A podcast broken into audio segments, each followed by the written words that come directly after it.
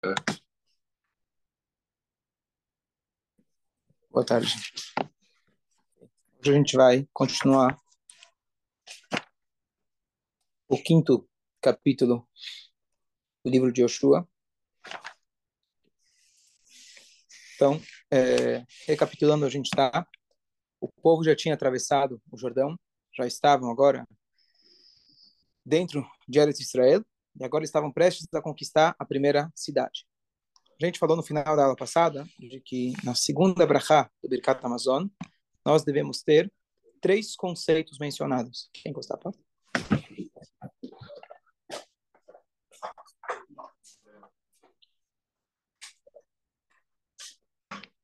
Os três conceitos são, obrigado. Os três conceitos são Eretz Israel, Brit Milá e a Torá. Essas três coisas vão juntas. Eu trouxe o comentário do Rameir Shapira de Lublin, que ele traz de que Eretz Israel, para que ela possa ser Eretz Israel, que a gente possa realmente estar em Eretz Israel de forma segura e etc., a gente precisa, além do local Eretz Israel, precisamos Brit Milá, que além do Brit Milá em si, ele significa um pacto com Deus em todos os aspectos da nossa vida, e a Torá. Então, agora que eles estão entrando em Israel, espantosamente, o povo não tinha Brit Milá. E a pergunta é por que, que eles não tinham Brit Milá? Então, o que acontece? Durante os 210 anos no Egito, vamos voltar, aqui na Paraxá da nossa semana, agora vai irar. Avraham Avinu foi ordenado fazer o Brit Milá. Deus falou para ele, passa isso por tradição para os teus filhos. Abraão passou para Isaac, passou para Jacob, que passou para os filhos. Só que os filhos depois foram para o Egito. No Egito, eles acabaram se assimilando culturalmente com eles. Então, eles faziam idolatria o Brit Milá não foi continuado. Uhum. Principalmente, uma das coisas é que o Brit Milá, ele de alguma forma, ele enfraquece o desejo sensual da pessoa. É, se isso é físico ou não, mas isso aqui, com certeza, ele faz para você um pacto com Hashem, especialmente no lugar da procriação. Então, o que acontece? O Mitzrayim, além deles serem é, muito idólatras, eles eram promíscuos toevá, ou seja, toda promiscuidade era praxe no Egito. Então, cuidar do príncipe Milá seria contra a cultura egípcia. Então, eles não cuidaram do Brit Milá. Os únicos que mantiveram a tradição do Brit Milá ao longo dos 210 anos no Egito foi a tribo de Levi. Eles mantiveram o Brit Milá. Todos os outros judeus não. Que acontece? Na noite anterior do povo sair do Egito, eles precisavam fazer o sacrifício de Pesach. Fazer o sacrifício de Pesach não pode uma pessoa que não tem Brit Milá. Então, Moshe Rabbeinu fez um Brit Milá coletivo. Todos aqueles, os Levim já tinham. Todos os outros que não eram Levim fizeram Brit Milá. Pronto. Agora, a partir de então, no ano seguinte, aqueles que fizeram já tinham. Já tinham, os adultos já tinham. Talvez tiveram alguns que Vamos ver o que aconteceu com eles exatamente, mas assim, o ponto é, os fizeram Corban Pesach no primeiro ano, na saída do Egito, no ano seguinte, e nunca mais fizeram nem Pesach, nem Brit Milá. A tribo de Levi se manteve no deserto, igual que no Egito, fazendo Brit Milá, mas o povo inteiro não fez. Então, o que acontece? Estamos agora 40 anos depois. As mulheres sobreviveram, a tribo de Levi sobreviveu, um ou dois né, dos espiões lá sobreviveram, Yoshua, Caleb, e o resto era a nova geração. Todos aqueles que eram, que não estavam no Egito, na hora da saída do Egito, então eles agora não tinham Brit Milá. O último Brit Milá realizado foi no Egito. Então, se passou 40 anos, todo mundo que nasceu ao longo desses 40 anos, com exceção da de Levi, não fez o Brit Milá. E agora Hashem ordena para Yoshua, vai e faz um Brit Milá de todos. Pero cuando le entrega Torah en el monte Sinai, ahí enseña la tinha que estar circuncidado. Ah, então, por que eles não fizeram o Brit Milá? Então, tem discussão entre os comentaristas por que, será, por que será que eles não fizeram Brit Milá. A explicação mais simples é que Brit Milá, no meio do caminho, é perigoso. A mesma, coisa, a mesma coisa acontece com Moshe, quando ele volta para o Egito, ele não tinha feito Brit Milá do filho. Por quê? você está em viagem com alguém que acabou de fazer uma cirurgia, é perigoso. Tem mais uma coisa. Existe um vento, se não me engano, é o vento do, do leste. Não sei se é. Você está falando o vento norte, desculpa. O vento norte, que ele traz a cura do Brit Milá. E esse vento norte não soprou ao longo dos 40 anos. Seja lá o que isso significa, de fato, esse vento norte. Mas ele não soprou. Então, os judeus, com exceção dos Levim, não se sentiam seguros o suficiente para fazer o Brit Milá. E eles não fizeram ao longo dos 40 anos.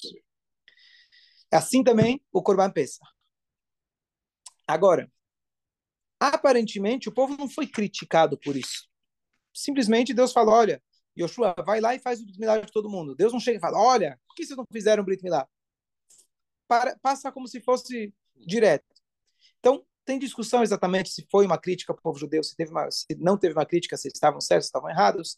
Aparentemente, eles deveriam ter tido mais coragem e ter feito o Brit Milá mesmo assim. Porque a nuvem da glória já iria proteger. Você está no caminho, mas está dentro da nuvem. Então, não teriam que se preocupar. Então, de alguma maneira, foi uma falta, talvez, de fé deles. Mas agora que estão entrando em Israel, agora eles têm que fazer o Brit Milá. Agora não tem história. Uhum. Mais um ponto curioso, é uma possível explicação. Eu ouvi essa explicação, não sei se ela realmente é embasada, mas uma possível explicação interessante. Nós temos 613 mitzvot. Uhum. Elas se dis distinguem entre as positivas e as negativas. As negativas mais graves é pena de morte. E entre esses tipos de pena de morte existe a extirpação, extirpação da alma, que a alma é extirpada, chama caret. Certo? Isso são nas mitzvot negativas. Aquelas mais graves, você tem essa pena de morte celestial chamado caret. As mitzvot positivas, não tem nenhuma mitzvah que a pessoa merece. Se a pessoa transgrediu uma mitzvah positiva, a Torá fala, faça, e você foi passivo, você não tem essa pena de morte. Com duas exceções. Hum. Duas exceções. Se o Yudi deixa de fazer o Brit Milá, ou ele deixa de realizar, na época, o sacrifício de Pesach. Se a pessoa, bom, era bebê, ninguém fez nele, então quando ele crescer, ele tem a obrigação de fazer. Se ele não faz, ele está sub, sub, ele se submete a esse castigo de careta. Claro, se a pessoa é consciente, ele tem que saber da mitzvah e etc.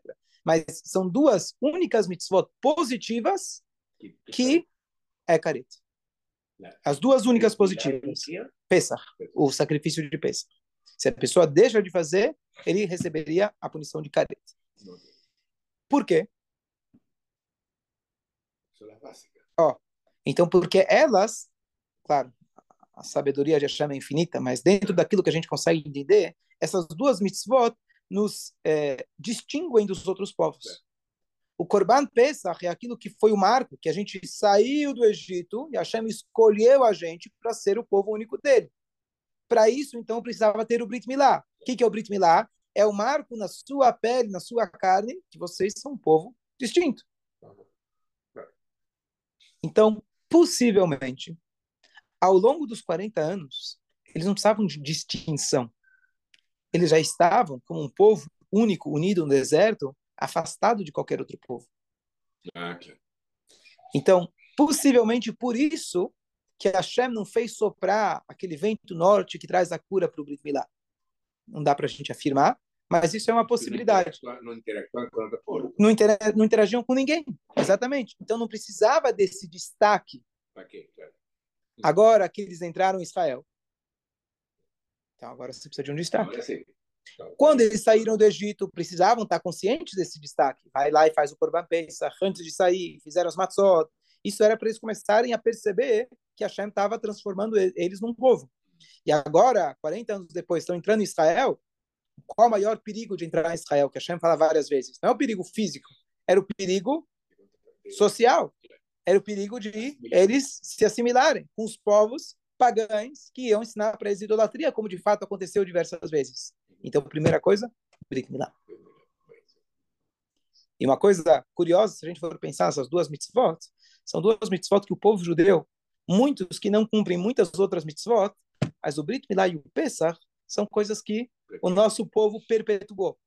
Infelizmente não são todos, mas você vê uma grande parte do povo que, apesar de não fazer outras coisas, o Brit Milá e o Pesach, eles fazem questão de fazer.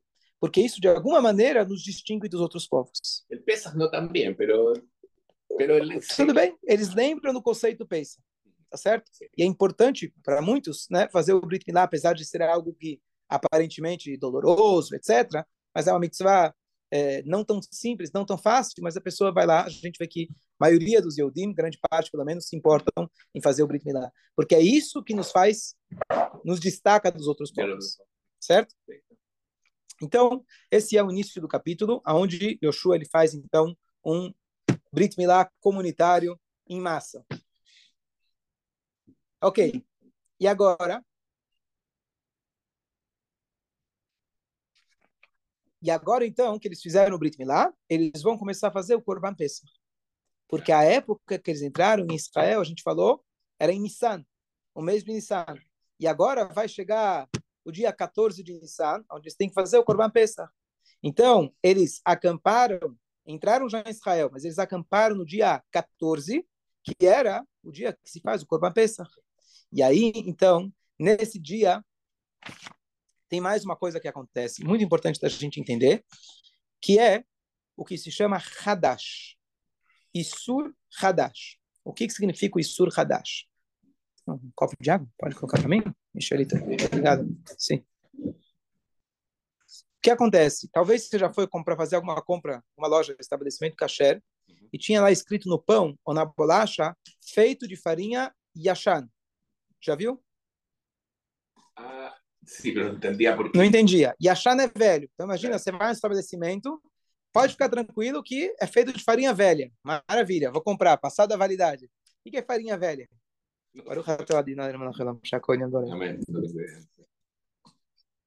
Então, existe uma regra pouco conhecida que vamos falar sobre Eretz Israel, depois a gente fala fora de Eretz Israel. Amém. Em Eretz Israel, todo trigo que nasce, ele tem que passar pelo menos uma vez pelo segundo dia de Pesach. Vou explicar.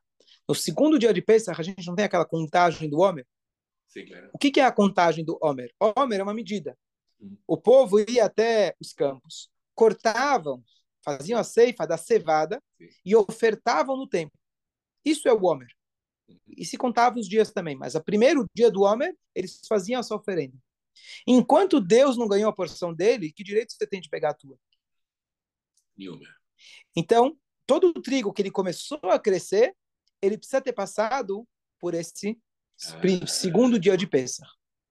Se o trigo ele já estava mais ou menos pronto, um terço dele, se não me engano, já está crescido, e aí passou o segundo dia de Pesach, então ótimo. Esse aqui, quando crescer, vou cortar, ele já está caché. Tudo que veio a nascer depois desse Pesach, vou ter que esperar um ano, tanto faz se ele está na terra já foi cortado, já está farinha, até passar o segundo dia de Pesach, aí esse trigo se torna permitido. Essa proibição de comer esse trigo é hadash, é o trigo novo. O que quer dizer novo, velho? Velho é aquele que já passou o Pesach. Ah, yeah. Não quer dizer, pode ser, pode ser que eu estou no terceiro dia de Pesach, um segundo dia de Pesach, e o trigo acabou de nascer ontem, mas ele é chamado velho porque ele passou por esse marco, como se fosse já está do ano passado, já está antes do marco. Não tem que passar um ano, tem que passar. O, o, o, pior das hipóteses é passar um ano.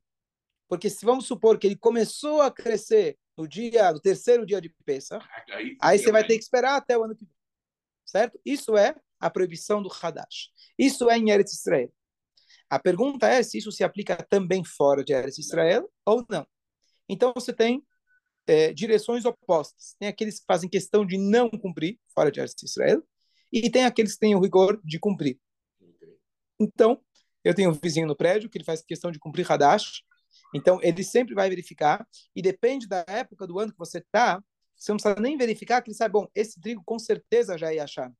Eles sabem o cálculo, eu não sei exatamente quais são os meses do ano, que ele se calcula quanto tempo demora da, da fábrica, quando que foi, quando foi cortado, quando ele foi plantado. Então, metade do ano, mais ou menos, metade do ano eles não precisam se preocupar com isso. A outra metade, eles vão ter atenção nisso.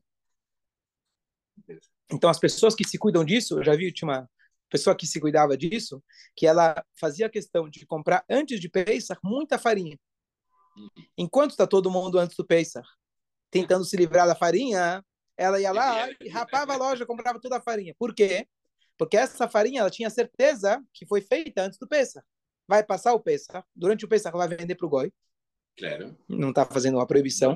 Passou o Pesach, ela sabe que essa farinha ela vai poder usar. Ela já tinha farinha, sabe, para os ah, próximos meses. E aí ela tinha garantido. Então, esse é o conceito de Hadash. Por que eu estou dizendo isso? Porque aqui, nessa passagem, que o povo acabou de entrar em Israel, e aí eles fizeram o Korban Pesach. Quando se faz isso, logo no, na véspera do Pesach e no início da noite do Pesach. E aí diz para a gente o Yoshua, eles comeram dos frutos da terra quando? No dia seguinte do Pesach. Ou seja, eles esperaram passar. Agora está em Israel todas aquelas leis agrícolas que Deus tinha falado para Moshe de forma teórica, agora começou a funcionar. Agora você tem que começar a cuidar todas as leis agrícolas de Israel. Então, eles agora tinham que respeitar isso, e eles só poderiam então comer a partir do segundo dia. Para eles calhou muito bem, que eles entraram poucos dias antes, esperou alguns dias, já iam poder comer, e finalmente eles fizeram finalmente eles agora comeram do fruto da terra ao longo de 40 anos, eles estavam comendo amotzilechem minashamayim. A que eles faziam, aquele que distrai o pão dos céus. Eles comiam o quê? Maná. Maná, ah, claro. Eles comiam maná. Exatamente. Essa era a brachá que eles faziam. Sim? E quando eles entram em Israel, agora o que acontece? O Moshe já tinha falecido. Presta atenção, Moshe já tinha falecido em 7 de Adar. 7 de Adar. Agora a gente está em 16 de Nissan. Certo? Então passou quase é, passou quase um mês. Tá certo?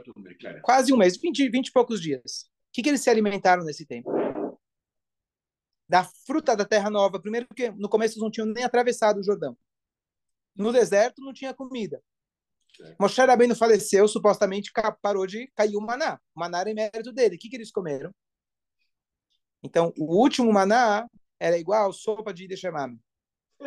Sabe a sobra da sobra da sobra que vira sanduíche, ah, sim, que vira sim, sopa, que vira não sei o quê? Você paga, você consegue sim. sustentar a família lá de 20 filhos a semana toda? O último maná que eles receberam, ele rendeu. E ele durou até eles entrarem em Israel e poderem comer da fruta nova de Israel. Então, o último maná não caiu mais, mas o último ele ficava se reenchendo, se preenchendo novamente. Então foi um. A sopa, a sopa no açúcar quando está chovendo. É igual a sopa no açúcar quando está chovendo, perfeito, que nunca acaba, perfeito. Tá certo? Então, é, e aí, muito interessante foi que o Yoshua ele agregou mais uma benção no Birkat Amazon. A primeira benção do Birkat Amazon foi Moshe Rabbeinu que fez, agradecendo a Deus pelo pão que caía do céu. Tá bom, pão cai do céu, maravilhoso, mas agora não tem mais. Agora a gente tem que fazer um novo tipo de agradecimento, é o pão que cai na terra. No Hashem Elokeinu, ala obrigado Hashem, pela terra que você herdou dos nossos pais. Agora a gente está entrando, e a gente agradece. E nessa passagem que a gente menciona, Brit Milá, Torá, Eretz Israel, que são as coisas que a gente acabou de falar antes, que eles precisaram fazer o Brit Milá assim que entraram em Eretz Israel, que Eretz Israel sem Brit Milá, sem Torá, não, não funciona, não tem continuidade. Então, aí foi que Yoshua estabeleceu, ele fez, instituiu a segunda Brachá do Birkat Amazon. Então, é muito, quando você lê essa passagem, até muito até tocante, marcante, quem vem estudando a Torá todos esses anos, e aí estão indo para Israel, estão indo para Israel, e vão, e vão, e vão. Chega no final, a Torá termina, não tem o beijo final lá do, do, do último episódio. Termina, Moshe Rabbeinu faleceu. E aí você fica lá aí, e aí o que aconteceu? Agora Bereshit, Bara Elohim, começa ah, de novo. Tá certo? Hã? Cadê o próximo capítulo? Tá aqui. Tá aqui o próximo capítulo. Próximo capítulo, finalmente eles entram em Israel e agora eles já podem comer do fruto de Israel. Toda aquela promessa que a Shem já tinha falado tanto tempo, já desde Abraão vindo, finalmente agora, que a gente já agora nessa paraxá, e ao longo da Torá inteira vai aparecer Eretz Israel, Eretz Israel. Agora, realmente, isso se concretizou. Eles comem dos primeiros frutos de Israel. Então, imagina que o Yoshua não ia fazer uma brachá especial para isso. Nodelecha Hashem Elokeinu, obrigado Hashem pela terra que você nos deu. E aí, Eretz Chemdat Ovav Chavá, uma terra agradável, boa e etc. É, e, e, e, aí a gente fala do Brita, a Torá, como a gente falou. Veal Brit Hash, Ratam estava extraindo pelo Brit. Exatamente, tinha acabado de ser o Brit Milá. Tinha acabado de ser o Brit Milá deles. Agora você entende melhor o Birkat Amazon. E aí eles então comeram do fruto da terra, conforme agora a lei. E o que, que eles comeram? Matzah. Era Pesach. Era Matzemelo. Não sei se tinha Kneidala. Sei Kneidala, talvez. Será que eles moravam Matzah? Eles comeram Matzah porque eles pegaram um novo fruto, mas eles entraram agora, entraram antes, mas eles agora começaram a colher do fruto no segundo dia de Pesach. E o que, que, você faz agora? Você faz Matzah. Você tem agora os sete dias, você tem que comer seis dias, sete dias, você só pode comer matzah, ou frutas, alguma outra coisa, mas o de pão, eles comeram matzah. E nesse momento, então, Yoshua instituiu essa essa essa brachá tão bonita.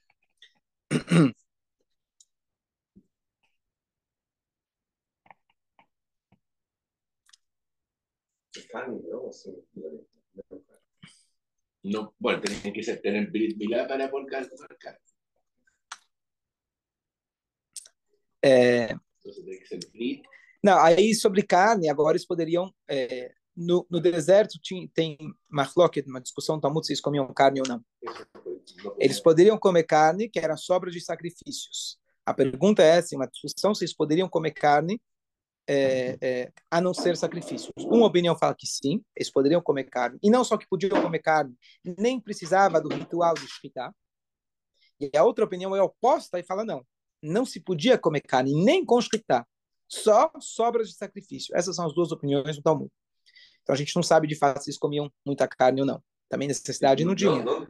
No deserto. Ah. Agora, entrando em Israel, agora já era permitido comer carne, contanto que eles fizessem a Shkita. Quando saíram de Misraim e marcaram a casa com a sangue deles, primeiro se fizeram Brit Milá e depois fizeram? Sim, sim. Primeiro Brit Milá, depois, depois no dia seguinte fizeram, depois fizeram o, o Corban Pesach e com o sangue do Corban Pesach colocaram nas batentes da porta. Quer dizer, quem fez lá agora foi a geração nova? A segunda geração. Que não tinha feito. Não tinha feito. Expliquei no começo do show, depois não. pega a gravação. Só para concluir então o capítulo, como estamos de horário? As próximas, as próximas gerações não fizeram. Só queria concluir uma, uma, uma questão bonita a gente sempre, a gente, justo hoje de manhã. Sim, sim. Só a tribo de Levi que fez. Só a tribo de Levi que fez. Que não era escravo. Hã? Que não eram escravos. Mas não era por isso. Eu expliquei antes, que eles estavam assimilados. Então não fizeram Brit É, uma coisa curiosa, a gente, a brachá que nós temos, Flávio, por favor, fica à vontade. É, a, a brachá que a gente faz, que é a única brachá que a gente falou hoje, que é da Torá, é a brachá do Birkat Amazon. Aquela brachá que a gente agradece depois de uma refeição. Então, o que, que, a gente, que, que é a refeição? A refeição é quando se come, a gente falou hoje de manhã, pão. O que, que é pão? Mistura de um dos cinco cereais, trigo, cevada, espelta, é, de manhã, aveia, certo? Qualquer um deles, você faz dele uma farinha, mistura com água, faz uma massa, aquilo tem aquela brachá especial de Amotzida Minaretz, e a gente faz o Birkat Amazon no final. Tá tudo bem, você tem que comer pelo menos um pedacinho 27 gramas. Tamanho de 7, 27 gramas, certo? É, então, para fazer a também tem que Ah, não, para fazer, para ter que tirar o pedaço da halá, para queimar, etc. Tem um tamanho mínimo. Mas você pegou um pouquinho de água com farinha, misturou, fez uma, fez uma matzá, é motzi. Aquilo é motzi. E você teria que fazer, se comer um pedaço mínimo, você já tem que fazer brincada na Amazônia. Então, o que, é o Birkat Amazon? Deus fala, olha, quando você vai comer, vai satisfazer do quê? Do pão. O pão que vem da terra, você tem que fazer Birkat Amazon. Aí você começa a dar o Birkat Amazon, e conforme a gente explicou, o primeiro trecho do Birkat Amazon, quem instituiu foi Moshe, Moshe. agradecendo por qual pão? Que vinha do céu. Então parece uma contradição?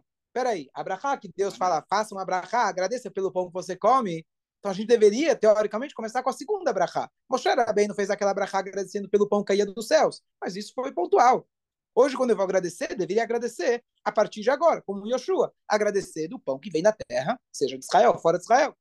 E a gente começa falando Birkat Amazon toda vez, agradecendo o pão do céu. Não, Birkat Amazon é um agradecimento, não é contar história. A gente está falando, Azan e Taulam Deus ele sustenta a todos. Pô, mas eu não tô, eu não tô recebendo maná do céu, pelo menos não que eu saiba.